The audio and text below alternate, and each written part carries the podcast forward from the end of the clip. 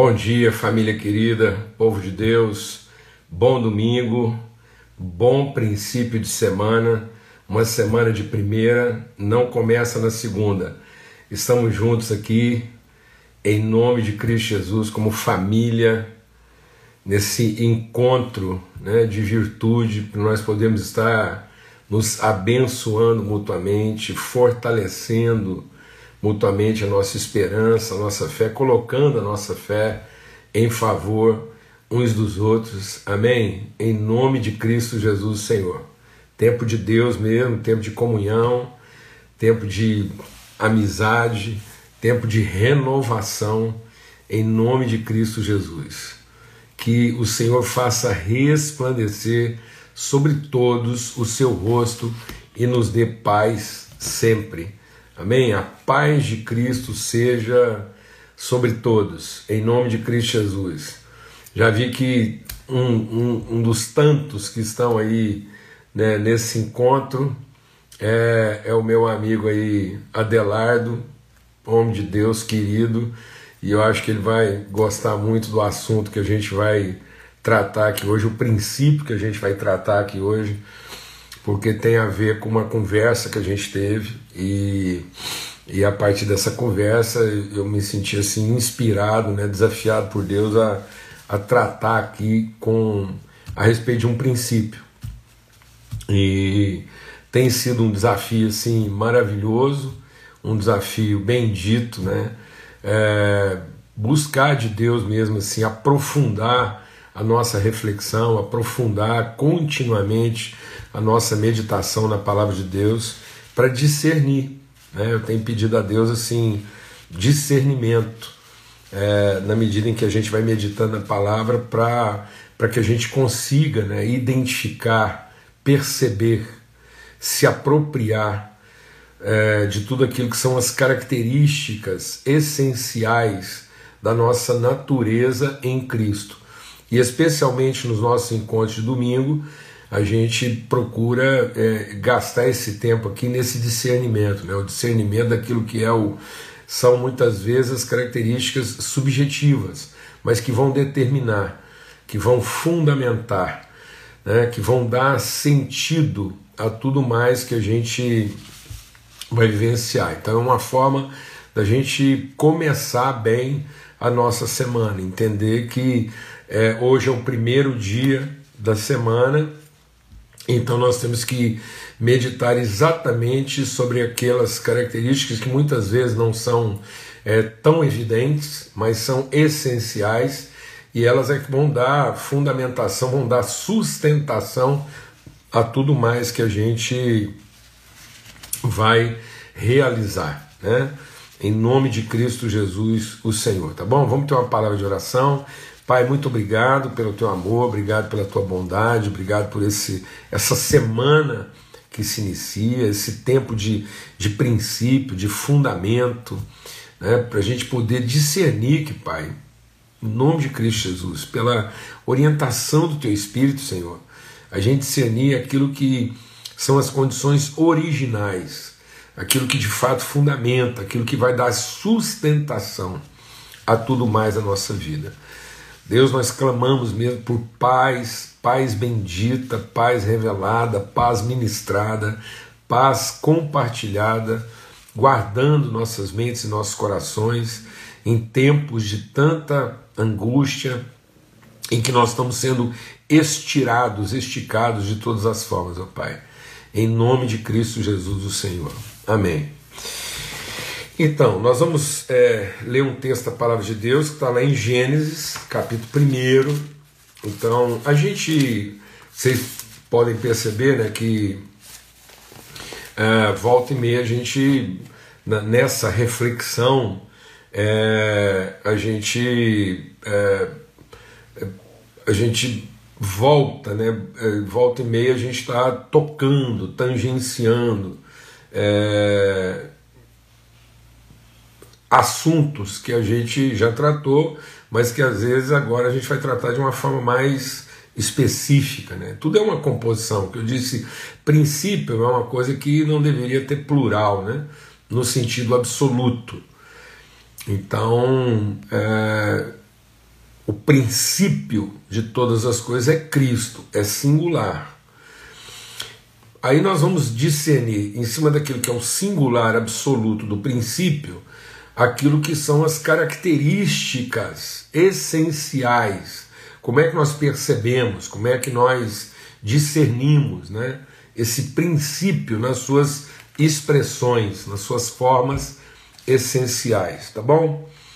Então diz assim: no princípio, Deus criou os céus e a terra. Então, esse é o princípio, é singular absoluto. E aí ele vai ele vai expor isso, né, na sua forma mais ampla em termos de percepção. E diz assim: a terra era sem forma e vazia, havia trevas sobre a face do abismo e o Espírito de Deus se movia sobre a face das águas. Então, a primeira, a primeira é, definição, a primeira expressão, a primeira significação do, de Deus como pessoa é estar no, na, na, na expressão do Espírito. Até curioso isso, né? Porque Cristo como pessoa é, é nele por ele, para ele que foram feitas todas as coisas. Essa, essa definição de pessoa, né? essa é a razão no sentido de fundamento. Agora, a primeira definição, a, a primeira exposição, a primeira pessoa exposta, a primeira característica de Deus exposta na palavra de Deus é o Espírito. E por isso mesmo, Cristo vem para revelar, para dar materialidade. Para eu vou tirar aqui só um pouquinho aqui, ó. Cristo vem para dar materialidade, para manifestar aquilo que é a primeira, né? A primeira exposição, que é o movimento do Espírito. Então, a dentro daquilo que é a exposição de Deus, a forma como Deus se expõe, né, que está aqui exposto, é o seu movimento. Então é que a gente queria compartilhar hoje sobre o princípio do movimento. Entender o, o, o, o movimento do Espírito como algo essencial no conhecimento, no discernimento de todas as coisas relativas ao absoluto princípio de Deus, de todas as coisas. Porque está exposto já na gênese de todas as coisas. O Espírito e o seu movimento. Então, o movimento do Espírito é um princípio. E se nós não entendemos esse princípio do movimento, nós podemos comprometer muitas coisas na nossa vida. Amém? Porque Deus quer garantir essa expressão de si mesmo no seu movimento e não na sua atividade. Então, antes, deixa Deus ministrar aqui o nosso coração, antes de Deus expor através da sua atividade, ele revela qual é o seu movimento, é o movimento do Espírito. Então Deus agora vai, é, vai ter uma atividade, ele vai fazer algo que revela, que materializa o seu movimento. Então, se a gente não tiver uma noção clara de movimento, nossas atividades estarão dessignificadas. Nós podemos perder o sentido, nós podemos estar totalmente equivocados quanto à natureza das nossas atividades se nós damos a elas um significado próprio. Nenhuma atividade tem significado próprio se ela não traduz a essência de um movimento. E a gente vai explicar isso melhor. Uma das coisas é exatamente isso. Muitas pessoas estão confundindo movimento com atividade. Confundimos movimento com mobilização.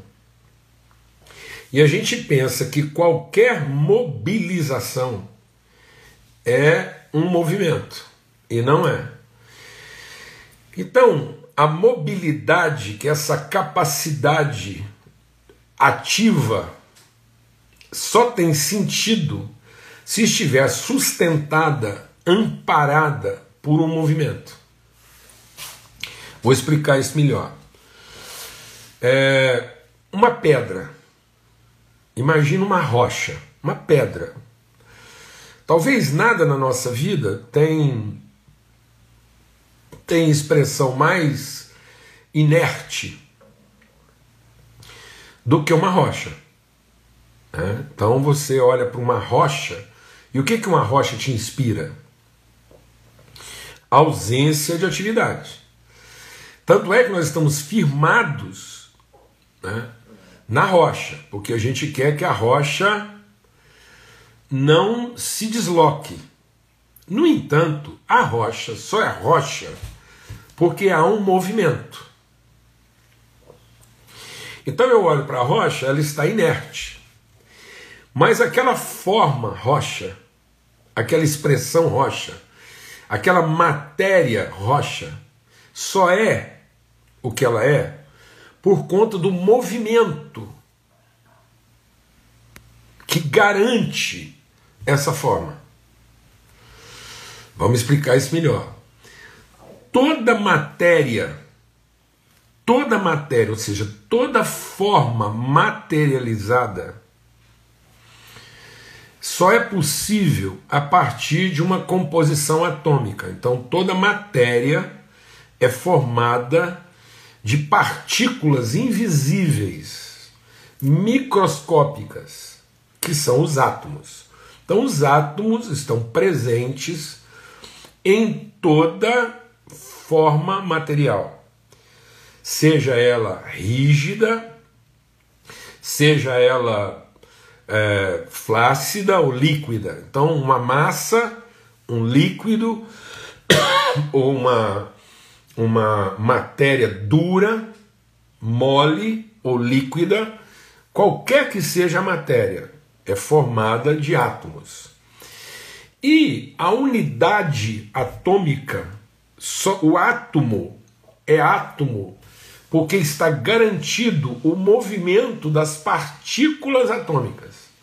Então, se o átomo já é uma unidade invisível, então eu tenho o, o, o invisível do invisível, que é a partícula atômica. Então, o átomo é uma unidade formada de partículas em movimento.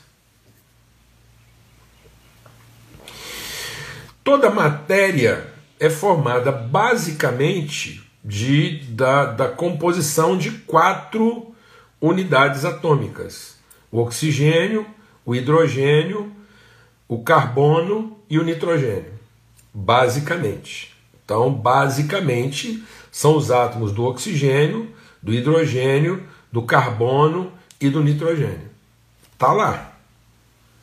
Seja numa, numa, numa massa mole, seja num líquido, seja num gás, seja numa unidade sólida. Os sólidos, os líquidos, os pastosos e os gasosos. Então nós temos é, matéria gasosa, matéria líquida, matéria pastosa e matéria sólida. Interessa. Tudo isso é formado de átomos. E os átomos só são átomos componentes da matéria porque estão em constante movimento. Então eu olho para uma rocha e ela só é rocha sólida porque ela traduz movimento. Então a solidez da rocha não é inerte.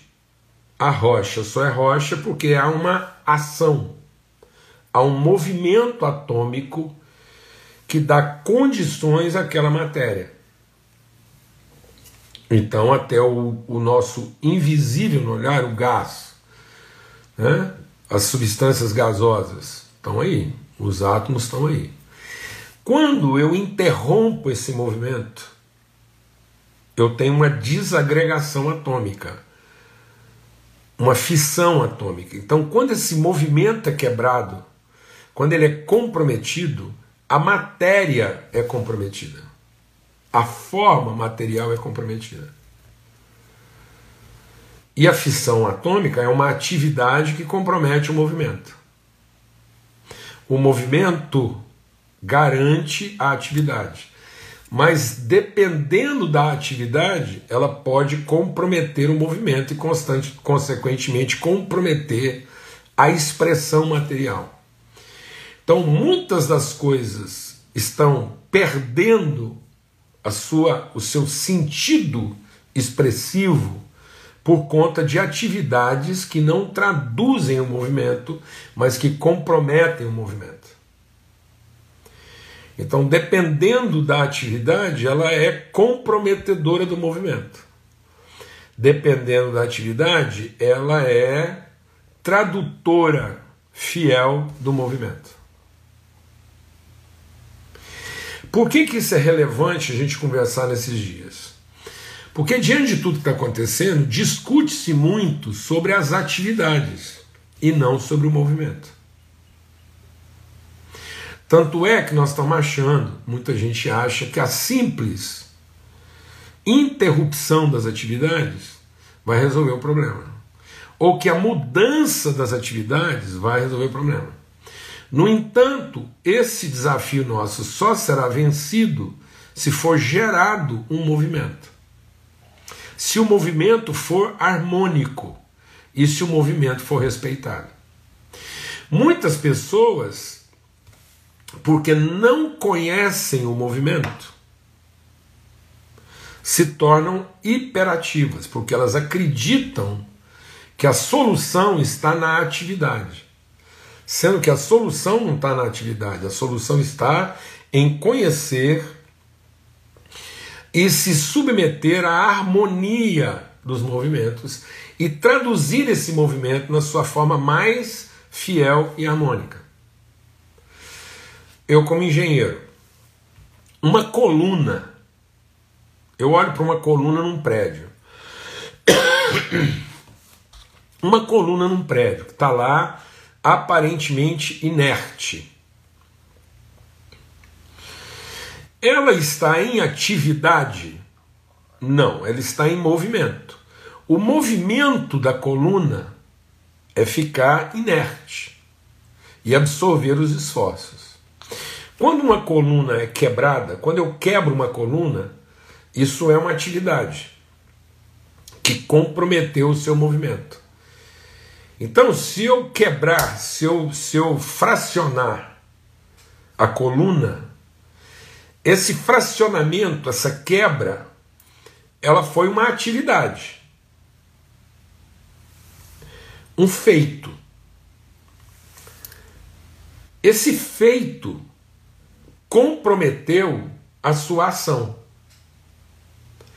Então a coluna, quando ela está lá rígida, sustentando o processo, ela está em ação, apesar de aparentemente inerte. Se ela mudar de atividade, ela compromete a sua ação. Então, o movimento dela só faz sentido naquela atividade. Mudar a atividade da coluna pode comprometer o seu movimento, porque não traduz mais aquilo que é a ação intrínseca da coluna, que é sustentar. Então, no primeiro dia da semana, nós tínhamos que estar buscando discernir qual é o nosso movimento, antes de tentar definir ou escolher quais serão, quais serão nossas atividades. E muitas vezes nós estamos preocupados no que nós vamos fazer e não na forma como nós vamos agir. Então, o fazer está ganhando uma importância maior do que o ato em si, que traduz o movimento que eu represento. E aí as pessoas estão mais ocupadas de mobilizar do que verdadeiramente ocupadas de movimentar. Então, muito da nossa mobilidade não está gerando um movimento, está gerando uma hiperatividade. Então, nós estamos sobrecarregados de propostas. Hoje existe uma, um, uma superdosagem de propostas, de atividades ainda que seja ficar quieto. Qualquer atividade proposta hoje não está gerando uma consciência de movimento. As pessoas não querem se ocupar de movimento, porque o envolvimento implica em quê? Em compromisso um com o outro. O que é um átomo? O átomo é formado de partículas que se movimentam ligadas umas às outras. Toda vez que esse compromisso relacional do átomo é quebrado, se os nêutrons, os, se os nêutrons, os elétrons, os prótons, se eles quebrarem a sua, se eles comprometerem sua cadeia relacional, se eles por algum motivo interromperem o compromisso relacional que eles têm um com o outro, o movimento está comprometido, consequentemente, não há atividade que recupere isso.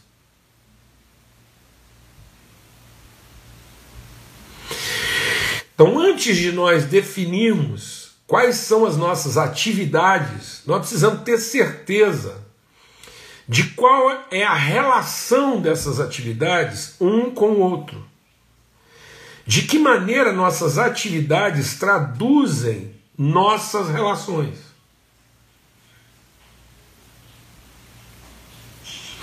De que maneira nossas atividades traduzem nosso compromisso uns com os outros? Por isso que não existe nada mais explosivo, atomicamente falando, não existe maior explosão atômica do que cada um tentar salvar a si próprio. Então, quando a gente propõe uma atividade ou uma inatividade, então se eu estou produzindo uma mobilização, seja para fazer ou para não fazer, mas isso tem como cultura o salvar-se a si próprio, é como se um nêutron, um elétron e um próton pudesse se justificar em si mesmo. Esses elementos microscópicos dos quais nós somos formados, a nossa formação atômica, só é possível porque existe um compromisso permanente de movimento entre as partes numa relação ativa permanentemente, até quando eu não estou fazendo nada. Então, aparentemente, uma rocha não está fazendo nada. Mas ela só é rocha e ela só vai cumprir o seu papel de não fazer nada se ela estiver fiel ao movimento atômico das suas partes. A relação. E aí, como eu tenho uma preguiça relacional, eu vou optar por uma atividade na ilusão de que essa atividade pode me salvar, sendo que ela vai comprometer todo o movimento. Então, no primeiro dia da semana, eu tinha que buscar de Deus quais das minhas atividades contribuem para o movimento. Então eu tenho que ter compromisso com o movimento e não com a atividade. Porque nenhuma atividade se justifica em si mesma. Pelo contrário.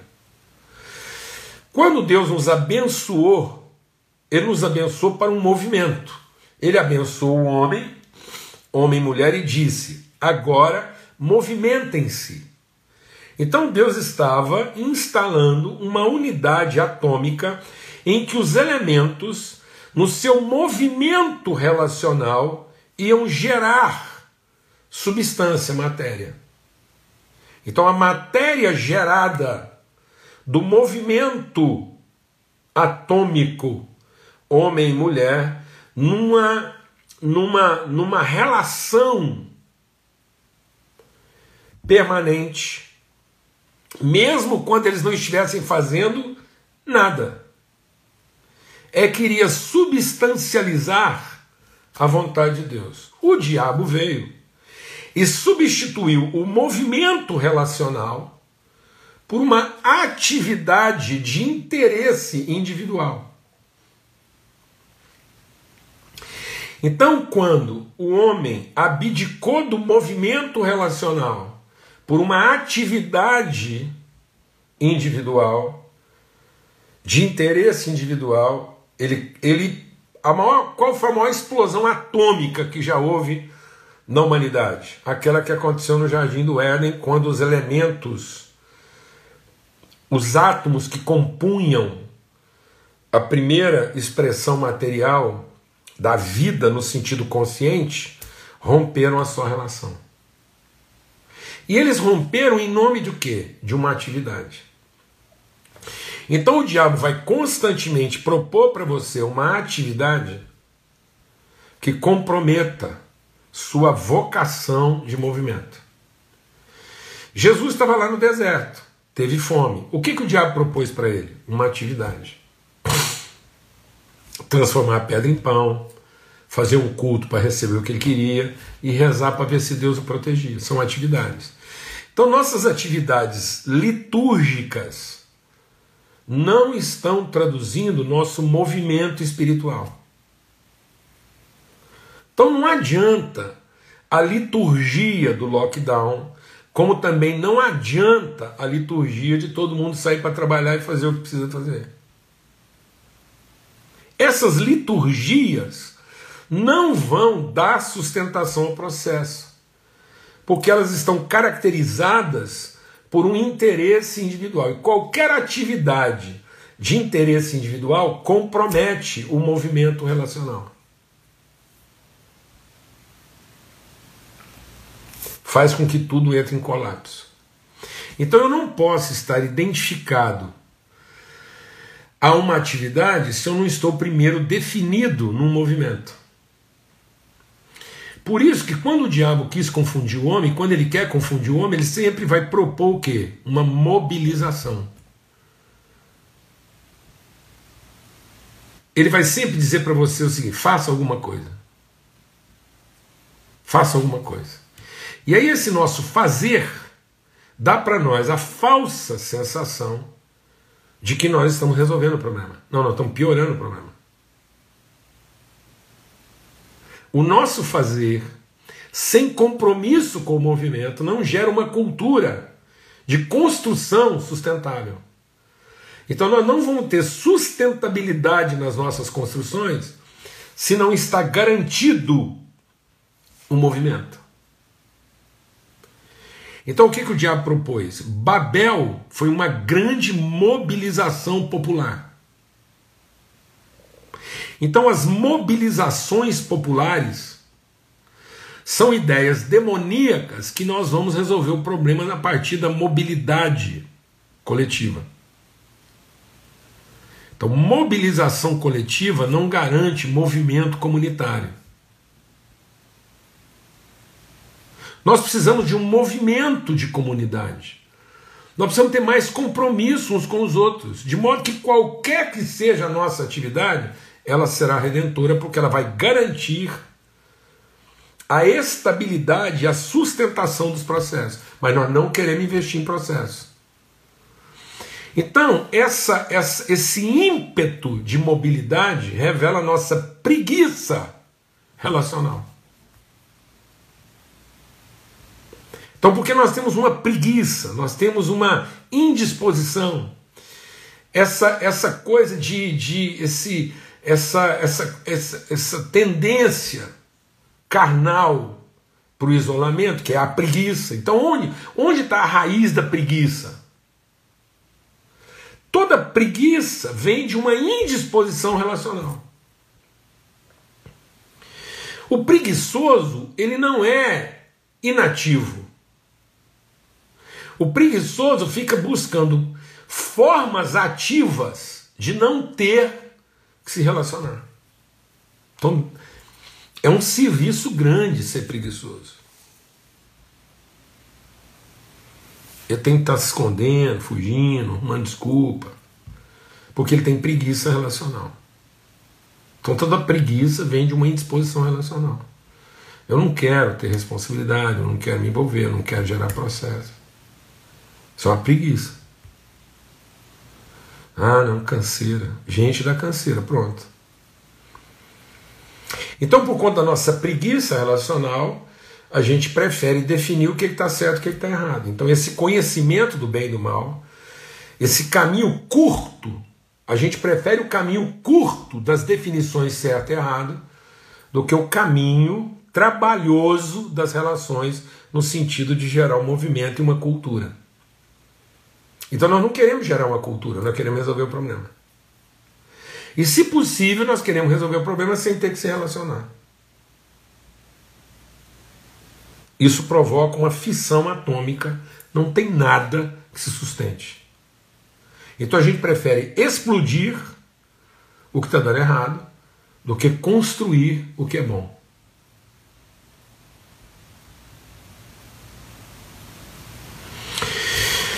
Por exemplo, tem muita gente que é hiperativo sensual, mas não tem movimento sexual.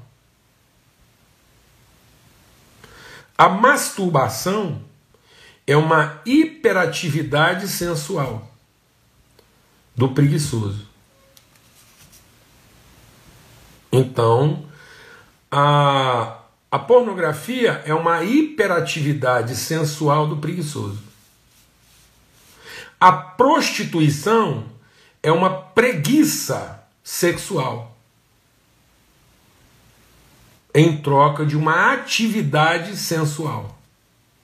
Por isso que lá naquele texto que a gente estava meditando de Colossenses lá, é, é, Paulo diz: a hiperatividade religiosa nos torna cada vez mais sensuais.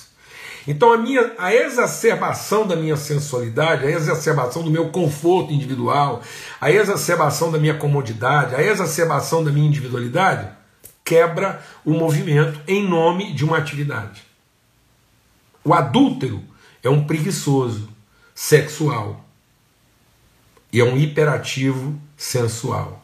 O corrupto é um hiperativo sensual porque ele não quer se submeter ao movimento sexual. Ele não quer exercer sua personalia na relação.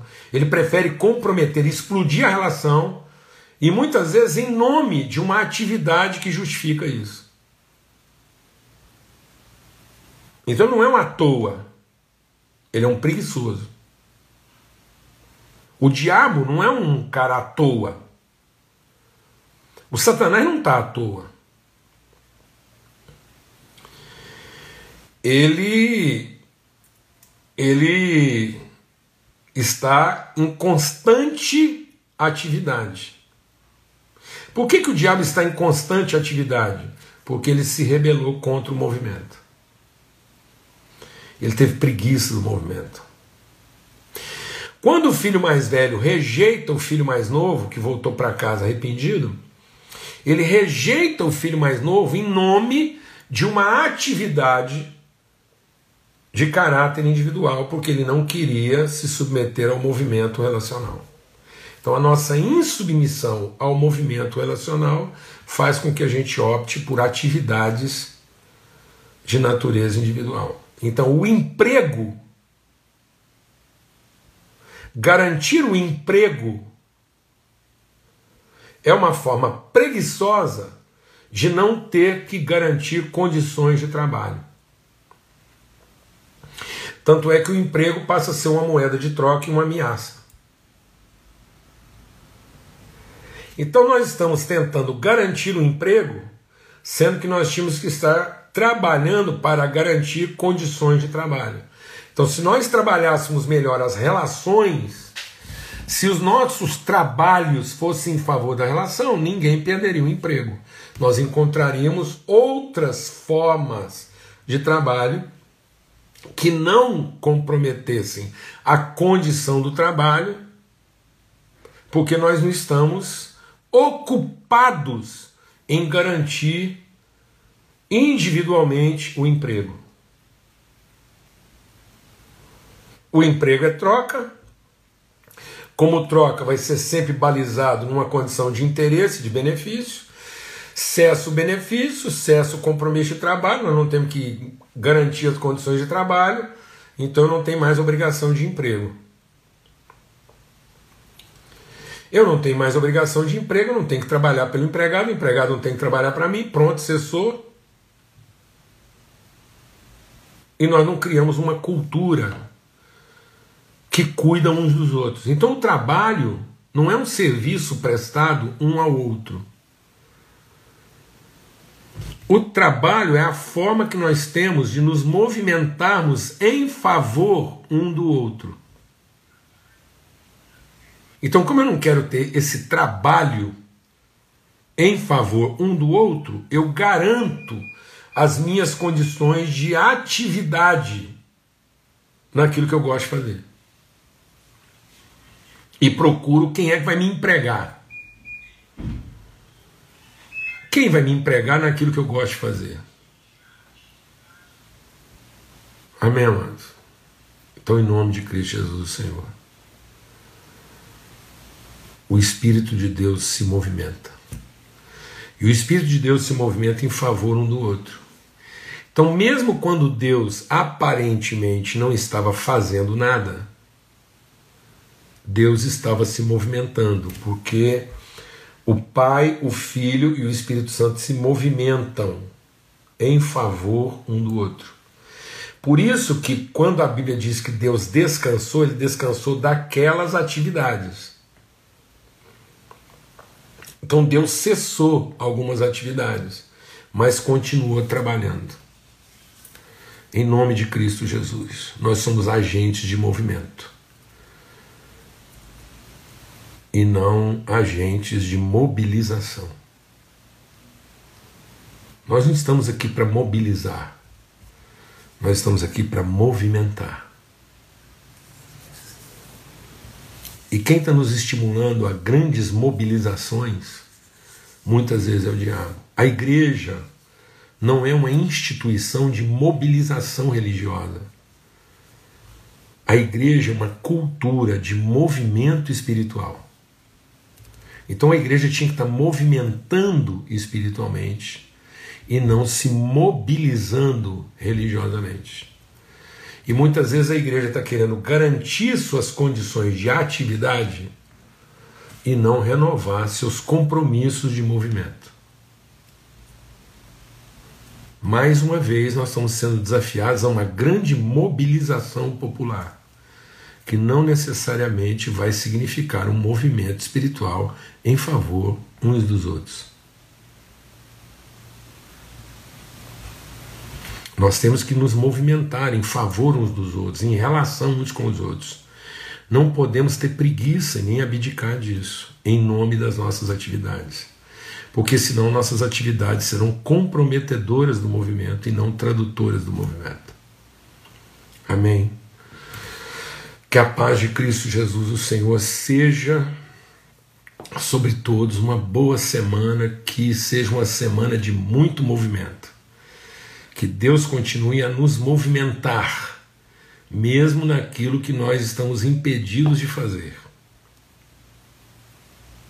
O maior movimento de Jesus Cristo, o maior e mais principal, essencial movimento de Jesus Cristo foi quando ele estava pregado numa cruz, impedido de fazer qualquer coisa. Então, quando Jesus foi absolutamente impedido de fazer alguma coisa, ele estava livre para se movimentar e gerar um movimento, não a partir daquilo que ele fazia, mas do ato. Jesus representou uma ação mesmo impedido de fazer alguma coisa. Amém.